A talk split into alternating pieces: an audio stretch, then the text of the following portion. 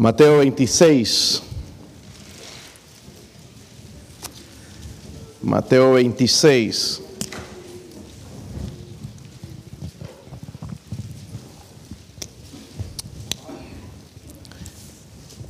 Si vinieron listos, parece, ¿verdad? Mateo 26. Vamos a leer el versículo, versículo 36 al 46.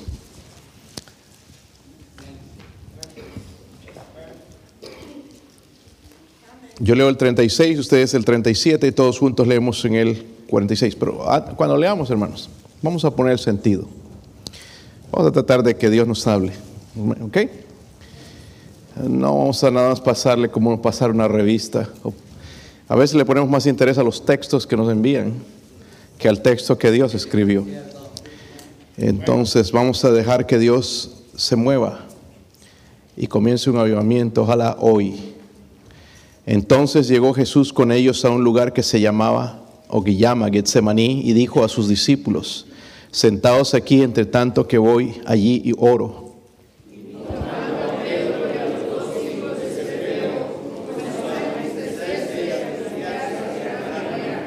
Entonces Jesús les dijo, mi alma está muy triste hasta la muerte, quedaos aquí y velad conmigo.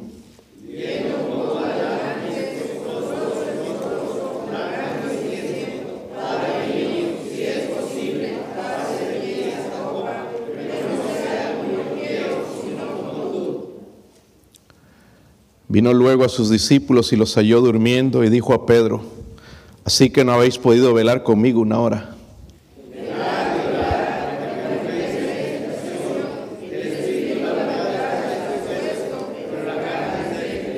Otra vez fue y oró por segunda vez diciendo, Padre mío, si no puede pasar de mí esta copa sin que yo la beba, hágase tu voluntad.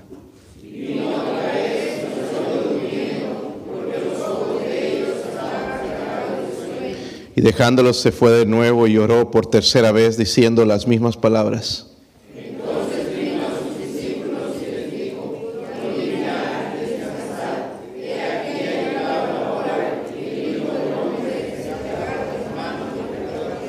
Levantaos, vamos, ved, se acerca el que me entrega.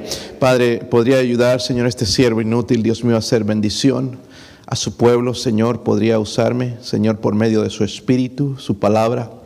Señor, a traer convicción en los corazones, Señor, en esta noche, Padre. Necesitamos acercarnos a usted, necesitamos arrepentirnos de nuestro pecado, necesitamos confesarlo inmediatamente, Señor. Necesitamos, Señor, ponernos a cuenta contigo. Oro, Padre, por tu presencia. Ayúdame, úsame, Padre, si hay alguien sin Cristo, que hoy pueda conocerle a usted como su Salvador personal usted vaya preparando ese corazón, Señor, para mostrarle la necesidad de la salvación. La salvación hoy. En el nombre de Jesucristo. Amén. Pueden sentarse, hermanos. Estamos aprendiendo, hermanos, cómo tener un avivamiento personal. Si es que usted ha estado viniendo los domingos en la noche, estamos eh, viendo, estudiando 10 sugerencias del hermano A.W. Tozer que nos da, hermanos, de cómo tener un avivamiento espiritual. Nada más voy a hacer un repaso y hablar de la primera sugerencia. Si recuerdan, eh, la primera sugerencia es, siéntete completamente insatisfecho contigo mismo. Y esto no está hablando, hermanos, del asunto del dinero, la comodidad, está hablando espiritualmente. Todos podemos llegar un poco más arriba, ¿verdad? Es más, todos necesitamos un poco más arriba. ¿Está conmigo, hermanos? Necesitamos crecer espiritualmente. Necesitamos conocer más a Dios. Y él dijo en cuanto a esto, dijo, él dijo, la complacencia es el enemigo mortal del progreso espiritual o avivamiento la complacencia. Estoy contento. ¿Qué más quieren? Ya voy a la iglesia, ya voy a un servicio. ¿Qué más quieren? Está complacido y eso, hermanos, es un, eh, está robándole el avivamiento. El alma contenta, dijo también, es un alma estancada. Es un alma estancada. La segunda sugerencia, y vimos la semana pasada del hermano Tozer, fue que él decía, dispón tu rostro como un pedernal hacia una transformación radical de tu vida lo que él significaba o quería decir con esto. Él dijo también, los experimentos tímidos son etiquetados como fracasos antes de comenzar. Debemos arrojar toda nuestra alma en un deseo de Dios, un deseo de Dios. Y hablamos, ¿verdad?, de lo que David escribió, mi alma tiene sed de Dios, del Dios vivo. El, hambre, la sed que tenía de Dios, necesitamos despertar esa sed dentro de nosotros para tener avivamiento. hoy vamos a ver la tercera sugerencia. tercera sugerencia. ¿Están listos? Es esta. Colócate en el camino de bendición. Colócate en el camino de... Muchos de nosotros pensamos que estamos ahí, pero no estamos. Colócate en el camino de bendición. Y él dijo esto, lo, dejé escrito ahí para que usted lo tenga también en su mente. Él dijo, es un error esperar que la gracia nos visite como una especie de magia benigna. Y eso es lo que hemos creído algunos cristianos, que oren por mí, inmediatamente Dios tiene que hacer algo en mi vida. Tenemos a Dios como un mago con su varita mágica. Y dice Él entonces, si nos dice que, eh, eh, que es un error esperar que la gracia nos visite como una especie de magia benigna, o esperar que la ayuda de Dios llegue como una ganancia inesperada sin las condiciones conocidas y cumplidas. La salvación es por gracia y es una vez para siempre. Pero algo que tiene que pasar en nosotros, más la llenura del Espíritu Santo es constantemente, constantemente, constantemente, porque apagamos al Espíritu todos los días. Cada vez que pecamos, nosotros apagamos el Espíritu Santo. También dijo esto, hay senderos claramente señalizados que conducen directamente a los verdes pastos y nos sugiere a nosotros caminemos en ellos. El número tres dijo también, desear un avivamiento, por ejemplo, y al mismo tiempo descuidar la devoción a la oración, es desear un camino y caminar por otro. Y es así como nos han dado. Queremos ir por ese camino, pero la bendición está por otro camino. Miren hermanos, una de las cosas que nosotros tenemos que dejar es de mentir. Algunos de nosotros decimos, hermano, está orando mucho por ti. Yo no conozco una sola persona que ora mucho. No oramos suficiente. Muchos de nosotros todavía no sabemos orar. No sabemos cómo llegar al corazón de Dios. Yo trabajo en mis hijos y diciéndoles cada vez, tú tienes que aprender a llegar al corazón de Dios. ¿Cómo? ¿Cómo? Así como me hablas conmigo. Él es el Padre Celestial, Él escucha, tener intimidad, no solamente hablar así como un loro, Santa María, Madre de Dios y Padre nuestro que estás, y repitiendo como un loro todos los días la misma oración. Tenemos que aprender a llegar al corazón de Dios. Ahora, vamos a volver a nuestro texto. Nuestro texto del Señor Jesús está cerca de ser crucificado. ¿Han leído esta historia? Está cerca de ser crucificado, llega a ese lugar que se llama Getsemaní. Díganlo conmigo, se llama Getsemaní. El nombre Getsemaní, hermanos, significa prensa de aceite prensa de aceite. Ahí es donde aplastaban las aceitunas, ¿verdad? Para sacar el aceite. Es interesante que en la Biblia el Espíritu Santo, el, aceite es un tipo o un símbolo del Espíritu Santo. Pero en esta ocasión, hermanos, aquí el Hijo de Dios iba a ser aplastado por nuestros pecados. Él iba a morir por nosotros, ¿verdad? Él estaba hablando con su Padre en este lugar. En ese lugar el Señor viene a hablar con su Padre Alguien dijo esto y lo dijo sabiamente. La lucha en la cruz fue ganada primeramente en oración en Getsemaní. Fue ganada en Getsemaní. Es, es interesante. Si te pones a pensar todo el transcurso, sí es cierto. Todo fue victorioso, hermanos, porque Jesús estaba ahí en Getsemaní orando, intercediendo también por nosotros. Pero Jesús, hermanos, siendo hombre, pero recordemos que Jesús fue hombre ahí 100%, ¿verdad? Humano ¿verdad? Lo que fue a la cruz no fue Dios, fue un hombre 100% humano, pero también era Dios, 100% Dios. No solamente, hermanos, él oró. Ya en la, eh, eh, esto está en los evangelios, por eso se llaman los evangelios sinópticos, Mateo, Marcos, Lucas y Juan, la misma historia.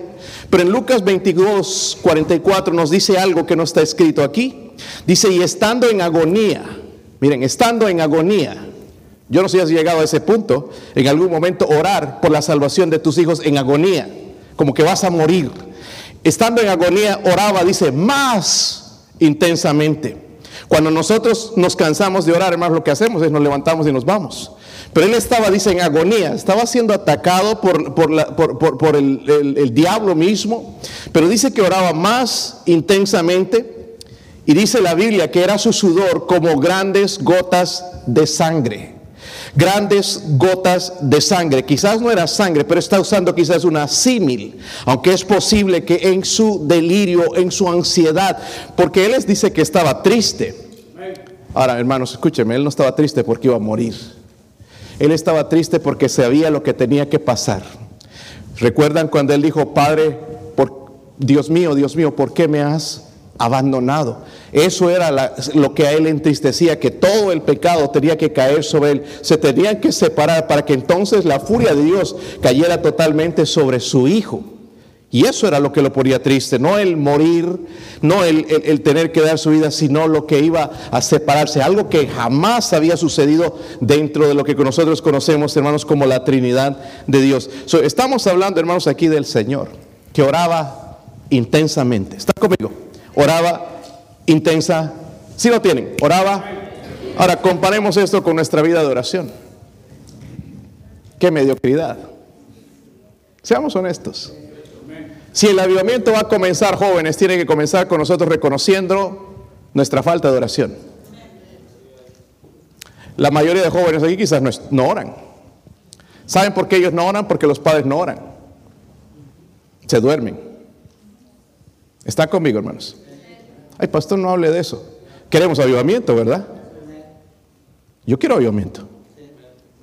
Hermanos, es molestoso para un líder espiritual en la casa ser un dormilón. Vas a llevar tu hogar a destrucción, porque es una lucha espiritual. El hombre espiritual va a tener victorias, ¿sabe cuándo? En la oración. ¿Están conmigo? Ay, no, que ando cansado. ¿Quién no anda cansado, hermanos? Si no trabajamos, estamos cansados. ¿Se ha dado cuenta que este cuerpo trabaja y no trabaja, está cansado? Mañana algunos van a tener que quedarse en casa por no haber trabajo por la lluvia. Pero al otro día se van a dar cuenta que van a estar cansados. ¿Qué? No hice nada. Cansadas las orejas de estar acostado. Cansados. Pero en ese momento, hermanos, fracasó con sus discípulos. El Señor dice, el versículo 40 dice, vino luego a sus discípulos, los halló qué. ¿Qué estás haciendo tú, hermano varón, a las 7 de la mañana? Sería triste que estás durmiendo. Ay, pastor, pero es muy temprano en la mañana. Mire, en realidad, hermanos, nuestro día debería comenzar temprano. Es una vergüenza que tu esposa se tenga que levantar temprano a orar y tú no. Pero queremos bendición. Queremos avivamiento, ¿sí o no? ¿Sí o no, hermano? Vamos a ser honestos aquí. Creo que el problema lo tengo con los padres en vez de los hijos. Le dije a los hermanos hoy en broma, estoy orando por avivamiento en los jóvenes. Incluso que quite el estorbo. Si el estorbo son los padres, estoy orando que los quite, que se los lleve. Porque quiero ver a esos jóvenes en fuego por Dios. Esta iglesia, hermanos, necesita ser servida por jóvenes, ya, ya, que los adultos no quieren. Y les he dicho, jóvenes, mire, no hay excusa. Si tu papá está frío, tu mamá anda fría, si andan alejados de Dios, tú no tienes excusa para andar frío. Haz la diferencia en ese hogar.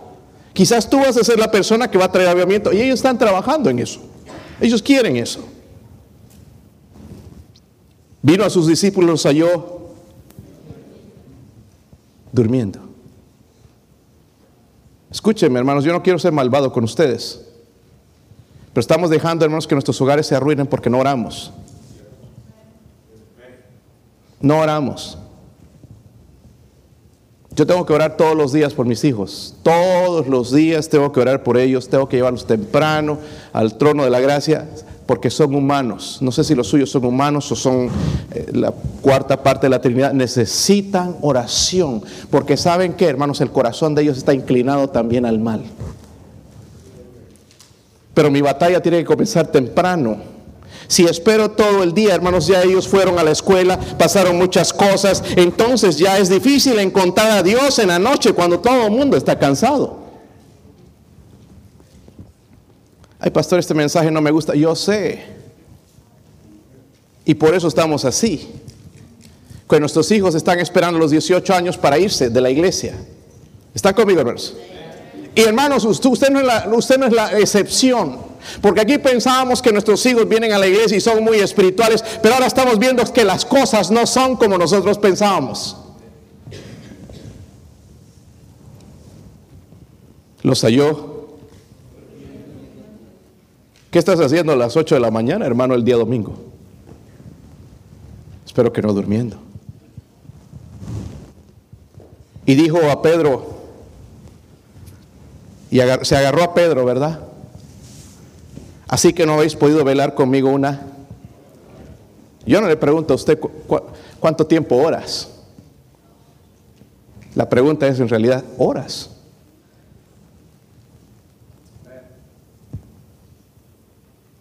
El Señor le preguntó a Pedro, ¿no has podido velar una hora? ¿Y qué pasó con Pedro? ¿Pudo o no pudo? ¿Pudo o no pudo? No pudo, porque era humano, ¿verdad? Esta mañana estaba orando, me levanté temprano, no vine aquí, vengo normalmente a la iglesia cuatro, cuatro y media a orar, preparar aquí, que Dios esté en este lugar. Pero esta mañana no vine porque anda un bandido por ahí suelto, no sé si saben. Y, ay, pastor, le daba miedo. No, no me da miedo. Quiero los 100 mil dólares. Pero me daba miedo dejar a mi familia sola en casa. Entonces dije, nomás voy a, voy a orar aquí. Bueno, me levanté temprano, ahí me puse de rodillas y me gusta venir aquí porque cuando ya vengo aquí ya está totalmente despierto, mi, mente está totalmente despierta. Entonces eh, me quedé en la casa y ¿saben qué pasó? De repente estaba Y le dije, Señor, no es posible, me estoy durmiendo, despiértame. Y escucho, ¡ah! Mi esposa se dio un trancazo con una bicicleta que compré allá y escuché el grito. Ay, Señor, gracias por contestarme, aunque fue con el dolor de mi esposa. Desde ahí, a orar, estaba orando por algunos de ustedes, algunos que nos visitaron esta mañana, el Señor contestó mi oración. Alguien, cuatro y media, cinco de la mañana, estaba orando por ustedes. ¿Qué estaba haciendo usted? Estaba orando por tus hijos. ¿Qué estaba haciendo usted? Pastor, durmiendo, es que ando cansado, usted no sabe el trabajo que tengo. Todos trabajamos. Amén. Todos trabajamos. Nos cuesta eh, despertarnos. Pero esto es, y, y en eso voy a hablar, y ese es el tema de esto, hermanos, que la oración, la dura oración es trabajo. Hay gente aquí, hermanos, que jamás van a experimentar avivamiento. ¿Saben por qué? No, no porque andan en el mundo, por ser frío, tibio, indiferencia de Dios, sino por su vida mediocre de oración. Hermanos que no oran. Y si oran, oran igual que un... Criticamos, hermanos, a los católicos a veces, pero católico, hermanos, está ahí Padre nuestro y nosotros estamos igual. De perdido oran algo. Nosotros Señor, bendíceme. Y salimos y, subo al carro y Señor, bendíceme. Y todo, bendíceme, bendíceme. No estoy orando como debo orar. Eh, ¿Saben lo que es orar, hermanos? Hablar con Dios. Simple. ¿Hablar con quién? ¿Cuántos hablan con sus familiares todas las semanas? ¿Nadie? Entonces, si les pregunto, ¿hablan con Dios todos los días? Van a decir sí. Y la verdad es que no pero queremos la bendición. Queremos avivamiento, ¿verdad? Queremos que nuestros hijos caminen bien con Dios. Queremos que se casen bien. Queremos que sean, lleven fruto. Pero si no oramos, ¿cómo vamos a esperar esto? ¿Está conmigo, hermanos? Está poniendo rojos algunos aquí, ni siquiera estoy hablando de ti. Oh, pastor, es que eso es como que para mí. Pues si es para usted, recíbalo. Nunca van a experimentar un avivamiento. ¿Cuántos quieren avivamiento en realidad? Para continuar el mensaje. Miren, son poquitos. Jóvenes, ¿cuántos de ustedes quieren avivamiento? Dejar esa vida mediocre, de nada más andar igual que el mundo, de, teléfonos, de, juegos, videojuegos, una vida sin poder. ¿Cuántos de ustedes jóvenes? Esta mañana levantaron la mano casi todos en la clase. Eh, ¿Quieren avivamiento? ¿Quieren ser la diferencia? ¿Quieren avivamiento? A.W. Tozer dijo, colócate en el camino de la Colócate en el camino de la. Colócate en el camino de la bendición. Colócate en el camino de la bendición. Dijo, desear un avivamiento, por ejemplo, y al mismo tiempo descuidar la devoción a la oración es desear un camino y caminar por otro. No ver avivamiento, sino oramos. La Biblia describe el camino del perezoso. Miren en Proverbios 24. Yo espero que aquí no haya perezosos. Cuando estuve en Santa Cruz, Bolivia, mi sobrino nos llevó a, un lugar bien bonito allá y mis hijos fueron y, y había un perezoso. Y ahí se mueve el perezoso. ¡Pum! Se caen, así se queda. Allá le toma dos o tres semanas para subir un poquito. Ahí estaba, después nos dimos cuenta que tenía un hijo perezosito. Así acercaban la mano a las hojas para comer. Porque nosotros cuando entramos, le entramos con ganas, ¿verdad? media hora casi llevar las hojitas y así. Le podía cesar por dar uno, se quedaban quietos, no hacían nada. Miren el perezoso en la Biblia. Proverbios 24, versículo 30. Pasé junto al campo del hombre, ¿qué? Perezoso. Y junto a la viña del hombre falto de entendimiento, porque a esta gente le falta entendimiento. No entienden lo que va a venir. Y aquí que toda, por toda ella, dice, había crecido, ¿qué cosa? Espinos, ortigas, habían ya cubierto su faz y su cerca de piedra estaba ya destruida. Miré y lo puse en mi corazón, lo vi, tomé consejo, un poco de sueño cabeceando, otro poco poniendo mano sobre mano, otro poco para dormir. Así vendrá como caminante tu necesidad y tu pobreza como un hombre que. ¿Y sabe cuál es la enseñanza? Es espiritual. ¿Está conmigo? Si una, es malo ser perezoso en el trabajo, ¿verdad? Pero eh, aquí, hermanos, esto es exactamente lo que pasa con un hombre perezoso o una mujer perezosa en su devoción con Dios. Es exactamente lo que va a pasar. Dice, así vendrá como caminante tu necesidad. Pruébenlo. Es cierto. Es cierto. Podemos decir, hermanos, que la historia de la iglesia es la historia de la oración. El Señor dijo, en el versículo 41, velad y qué más. Orad, dice, para que no entréis en el espíritu a la verdad está dispuesto, pero la carne es... Miren, el espíritu quiere, hermano, ¿sí o no? Pero la carne no quiere. ¿Se han dado cuenta que no quiere? No siente orar. Ando mal con Dios porque mi carne no... La, la carne nunca va a sentir. El espíritu quiere, pero la carne es y por eso el Señor dijo, velad y, velad y, velad y orad para que no entréis en tentación. ¿Sabe cuál es la tentación? Entrar, hermanos, a nuestra mediocridad espiritual. Que no, no, solo pensamos en tentaciones de caer en pecados grandes, pero el pecado, hermanos, de la frialdad, donde hemos llegado a, algunos de nosotros, hermanos, y lo que estamos ahí es estancados, no podemos ni salir.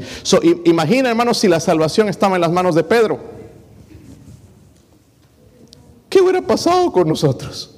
Se durmió. ¿Sí o no? Se durmió.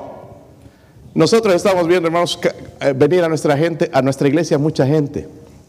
¿Sabe qué está haciendo Dios? Nos está confiando eso a nosotros, porque no se lo está confiando a otras iglesias, lo está confiando con nosotros y deberíamos ponernos serios con Dios. Si Dios nos está permitiendo eso, es por, porque tenemos que hacer algo, ¿verdad? Está trayéndoles, ¿por qué? Porque están buscando a Dios. Ayer mientras visitábamos con mi, esposa y mis hijos, encontramos en, las trailas de, no sé ni cómo se llama el parque ahora mismo, se me fue, pero bueno, el hermano Napo nos dio algunas direcciones, ahí fuimos, pero encontramos otro muchacho con me equivoqué la puerta, pero Dios no se equivoca, ¿verdad? Toqué la puerta y salió este hombre recién llegado de Honduras. ¿Cuántos son de Honduras? hermanos, yo quiero ver Honduras para Cristo honestamente. Yo quiero ver los hondureños entregados. Y este hombre era de, allá, del pueblo, de la ciudad grande donde es mi hermano Mejía, Olancho. Y hablaba así como lanchano. Y se llama Cristóbal. Y he empezado a orar por Cristóbal y su hijo. Su hijo se llama Jonathan. Se llama Jonathan y el niño muy listo dice, yo iba a la iglesia allá, pero empecé a hablar con el papá, le empecé a hablar de, del Evangelio y me dijo, no, yo no iba a la iglesia, el trabajo no me dejaba. Eh, pero bueno, vamos a ir al punto, vamos a ir directo al punto. Le dije, vamos a hablar de Cristo. ¿Eres salvo o no eres salvo? Sí, yo creo que sí, me dijo. Porque soy me gusta siempre hacer cosas buenas por la gente. Yo siempre estoy haciendo algo por la gente. ¿Qué te dice eso? no es salvo. Y le mostré a Cristóbal entonces dónde estaba y se dio cuenta de que él necesita a Cristo. Y así como Cristóbal, hermano, nuestra gente están perdidas. Están viniendo buscando esperanza en los Estados Unidos y dentro de poco, hermanos, en Estados Unidos no va a haber nada. Ya no va a haber esto. Se va a acabar. Estados Unidos está en camino a ser como Venezuela. Y, vamos a tener que emigrar e ir, hermanos, a otro lado. Pero Dios, hermanos, sigue siendo Dios. Lo que nuestra gente, hermanos, necesita encontrar es a Dios. Pero nosotros estamos jugando a la iglesia, jugando al cristiano, diciendo que amamos a Dios, pero no nos importan un pepino las almas de la gente. Y nosotros estamos buscando, dije con mi, esposa, con mi esposa, vamos a empezar entonces a tocar otra vez este lugar. Alguien tiene que ir y decirles. Alguien tiene que decirles. Mi doctora me... Tengo una doctora, la doctora de mi esposa también. Y vamos, por, yo tenía aquí cada tres meses por controles, mi colesterol es alto y ahora el azúcar se ha subido también. Entonces me dio medicamentos para el colesterol y parece que han funcionado, pero me dijo, lo más importante es el ejercicio, y eso es lo que no me gusta. No es solamente este ejercicio, porque algunos tenemos ya brazos así, ¿verdad? Bien, y esto también musculoso, pero ejercicio, hermanos, de algo, un ejercicio. ¿Saben lo que es ejercicio, hermanos? ¿Cuántos hacen ejercicio, aparte de comer? Este, y yo me busqué, bueno, ¿qué, ¿qué, ejercicio voy a hacer? Porque a mí me da, mi esposa es bien disciplinada, pero yo no. Yo no. Un ejercicio que me guste, a ver, a ver, a ver, a ver. Entonces encontré la bicicleta. Díganlo conmigo, la bicicleta. Okay. Me gustó la bicicleta. El problema es, hermanos, cuando viene el invierno. ¿Verdad? Ya no puedes ir en tu bicicleta, pues, te congela todo. Los pensamientos y quedas ahí tieso. Entonces, y dije, ¿qué voy a hacer? Porque a mí me gusta la bicicleta. Nadar, ¿dónde? Ahí en el lago está muy frío también, no se puede. Entonces me compré hace unas semanas una bicicleta de interior y es donde se dio su trancazo mi esposa esta mañana y me despertó para orar. El Señor usó la bicicleta. Eh, y la bicicleta, hermanos, entonces ya la tengo ahí adentro y estoy aprendiendo más de la salud. Pastor, eh, ¿nos va a hablar de salud también? Sí.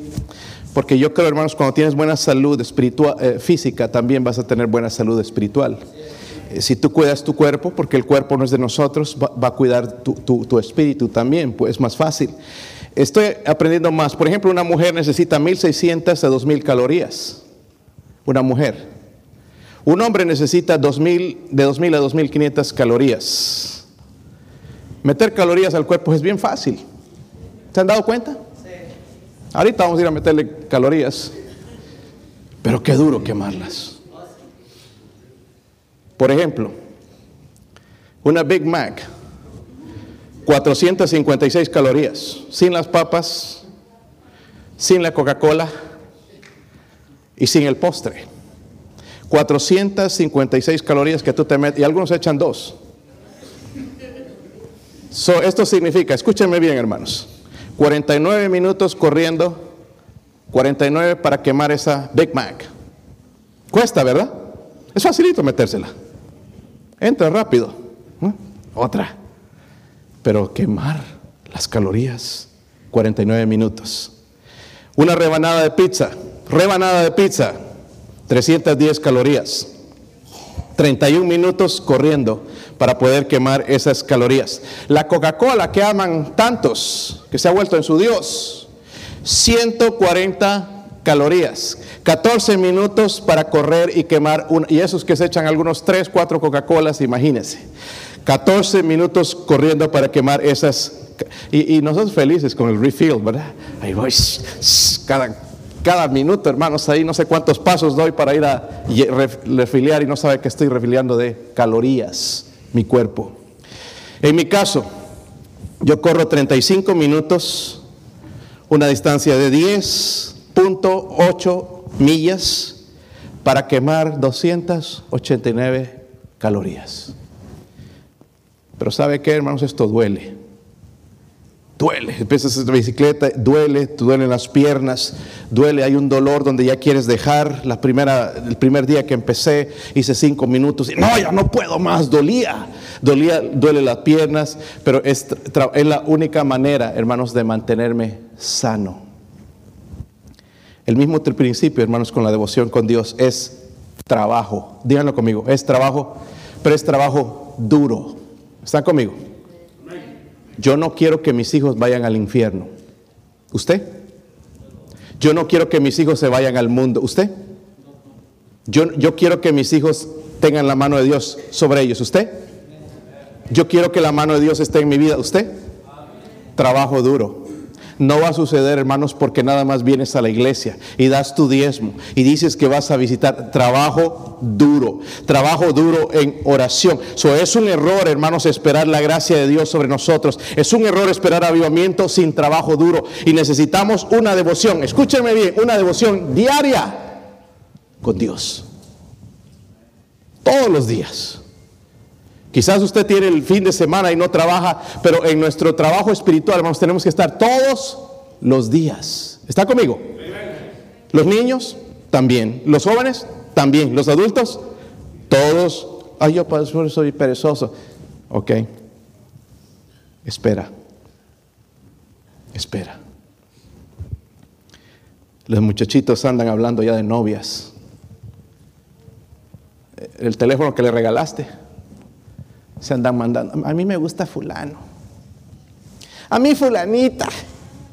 Y ahí su grupito de noviecitos que no saben nada. No saben absolutamente nada. Están viendo el mal ejemplo de jóvenes que hicieron muy mal en su vida, que se juntaron, dice, se fueron de la iglesia y están viendo ese ejemplo para ellos hacer lo mismo. ¿Qué va a librar a esos jóvenes de hacer eso? ¿Regañarlos? ¿No dejarlos salir? ¿No quitarles el televisor? La oración. Si entendiéramos, hermanos, las cosas que podrían cambiar, oraríamos más. ¿Están conmigo? Yo estoy esperando el día donde los jóvenes agarren ese teléfono y se los den a ustedes, padres. Porque ellos están reconociendo que eso ha sido un estorbo en su vida. Ellos han reconocido. Tú pensaste que le hacías bien, que lo querías y lo amabas y le, estás, le has hecho un daño grande. ¿Están conmigo, hermanos? Se lo voy a repetir. Yo le dije a los jóvenes, yo no tengo miedo de decírselo esto a sus padres, les están haciendo un daño grande. Ahora no se lo puedes quitar. Pero tu pastor está orando de que ellos voluntariamente vengan y te digan, papi, mami, guárdelo. Yo no estoy preparado para esto. Me ha robado mi, mi, comunión con Dios. Yo me he alejado de Dios con esto. Yo no quiero que esto pase. Yo quiero la mano de Dios también en mi vida. Yo quiero que Dios me bendiga. Voy a dejar esto hasta que yo sepa usarlo. El mensaje de la cruz para nosotros fue te amo. Y el problema es que nuestros jóvenes no aman a Jesús porque no lo conocen. ¿Qué va a hacer, hermanos, entonces que ellos empiecen a amar a Jesús? Nuestra oración. Yo necesito avivamiento. ¿Qué tal usted? Pero no va a ocurrir, hermanos, por accidente, no va a venir ahí en la iglesia, están orando por avivamiento. Estoy cansado de escuchar en iglesias grandes, Señor, oramos por avivamiento en el país, en esta iglesia. No va a suceder. Tiene que empezar a suceder en mi casa, en mi hogar, en mi vida. Pero cuando yo me rindo en oración, cuando voy a pagar el precio orando delante de Dios, llegar hasta el trono de la gracia, cuando aprenda a llegar al trono de la gracia, entonces voy a ver avivamiento.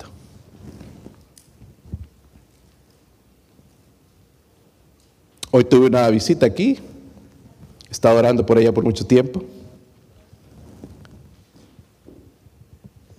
Y al principio ya me trataba de esquivar, pero ahora vino a la iglesia, hermano, se me sorprendió. Se trajo a su hermana. Y habló, hablamos y le pregunté después, ¿qué te pareció el servicio? Cuando entraba aquí, hermanos, así temblaba su mano, con miedo, temor, cómo le iban a recibir. Pero yo fui a tranquilizarle un poco, no, bienvenida, me da gusto verte, qué bendición que has venido. Vino, se sentó ahí atrás, ¿verdad? Y pues de ella se entiende, es incrédula. Se sentó atrás y le pregunté después cómo estuvo el servicio. Hablamos, me gustó, me dice, me gustó. Y el martes vas a ir a la compañía, ya está esperando por mí. Y no hay problema, ¿verdad? Ya le dije a mi esposa, no hay problema. Este, me está esperando. ¿Cómo se ha abierto esa puerta, hermanos? ¿Creen que yo la abrí? ¿Quién me está abriendo esa puerta? ¿Sabe por qué? Porque yo voy temprano en la mañana a orar por ella antes de ir a visitar ese lugar. La oración del justo, la oración eficaz del justo puede mucho. Si Dios no está oyendo tus oraciones, porque nada más tú estás acercándote a Él para pedirle y pedirle y pedirle, para gastar mal en tus deleites. Y por eso Dios no puede contestar esa oración. Vamos a orar, hermanos, primeramente confesando nuestro pecado de la frialdad hacia Dios. Que Dios nos perdone, hermanos, por la frialdad. Yo veo a veces cristianos aquí nos jugando en el servicio. Oh, de los niños se entiende. Pero adultos, Así le hacen para disimulando. A ver a qué hora será. Pero cuando están en el Facebook no pasa, se pasa así. Pues están hasta las 2, 3 de la mañana. Algo está mal, hermanos. De un cristiano lavado con la sangre de Cristo que quiera más el Facebook que a su Señor. Yo necesito avivamiento. Pero no va a ocurrir por accidente. Eh, eh, hermanos, ¿cuántos estarían dispuestos a ponerse en serio con Dios en oración? Jóvenes, ¿estarían dispuestos? Ay, no, yo no, es que soy dormilón. Bueno, allá tú. Tarde o temprano vas a necesitar a Dios vas a necesitarlo. Jesús encontró la victoria en la cruz, hermanos, al triunfar en la lucha en Getsemaní. Miren lo que les enseñó a sus discípulos en Mateo 6, versículo 6.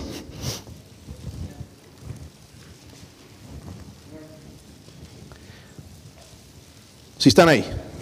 Mas tú cuando ores, entra en tu aposento y cerrada la puerta. Eh, no, no se vayan tan rápido. ¿Tienes un lugar donde tú oras? Pastor, yo en la cama.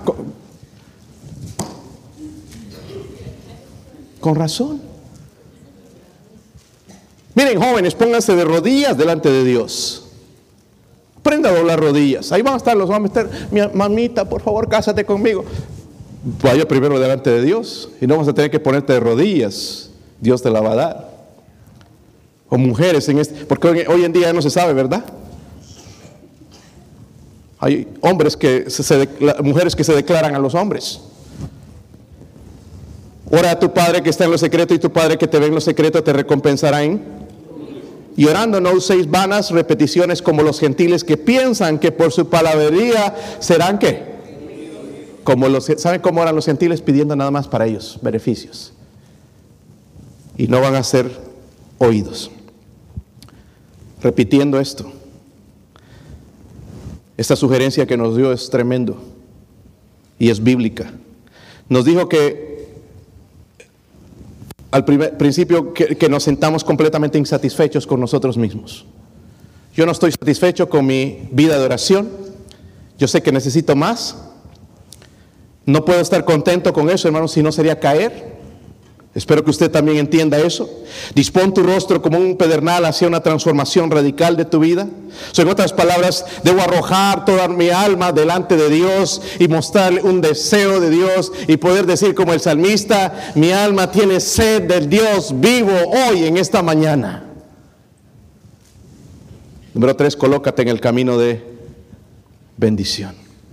Ahora, volviendo a Pedro, hermanos.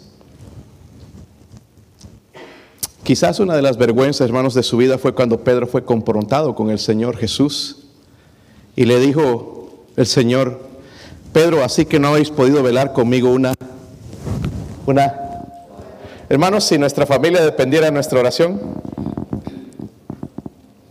yo veo a veces mucha gracia de parte de Dios. Porque si fuera por nuestra vida de oración, está acabado. ¿Están conmigo? Ahora, Pedro no pudo orar, ¿verdad? Se durmió. ¿Sabe lo que le pasó después? Vino la tentación. ¿Y qué pasó? Negó al Señor. Después le costó, hermanos, incluso se estaba regresando al negocio antiguo, la pesca, porque había negado al Señor, se sentía mal con eso. Pero ¿dónde falló él en este momento de oración? So, la prueba, la tentación va a llegar y como vamos a estar preparados por medio de la oración. Eh, vamos a ser honestos. Y voy a cerrar con esto.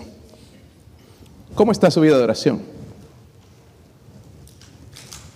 Hermano, hermana, joven, jovencita, ¿cómo está su vida de oración? ¿Es lo que debe ser? ¿Es lo que debe ser? Algunos están enojados conmigo. Pero si está, si está doliendo es porque es cierto. Porque yo he orado por este mensaje para que haga algo, por lo menos en alguien. ¿Cuántos quieren avivamiento? Él nos sugirió, colócate en el lugar de la bendición. Dígalo conmigo, colócate en el lugar de la devoción, de, la bendición, mi devoción con Dios, mi caminar con Dios. ¿Caminas con Dios?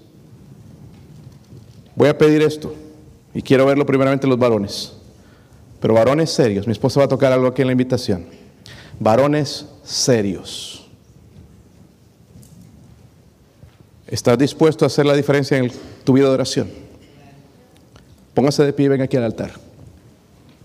No porque ves a los demás, no, no, si vas a hacerlo, si en verdad lo vas a hacer, venga aquí. Si no, mejor quédese ahí. Ustedes varones.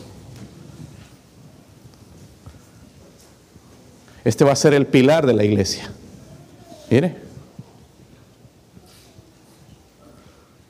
Jóvenes, varones, ¿cuántos de ustedes también van a ponerse en serio en la oración? Ven aquí al frente, jóvenes.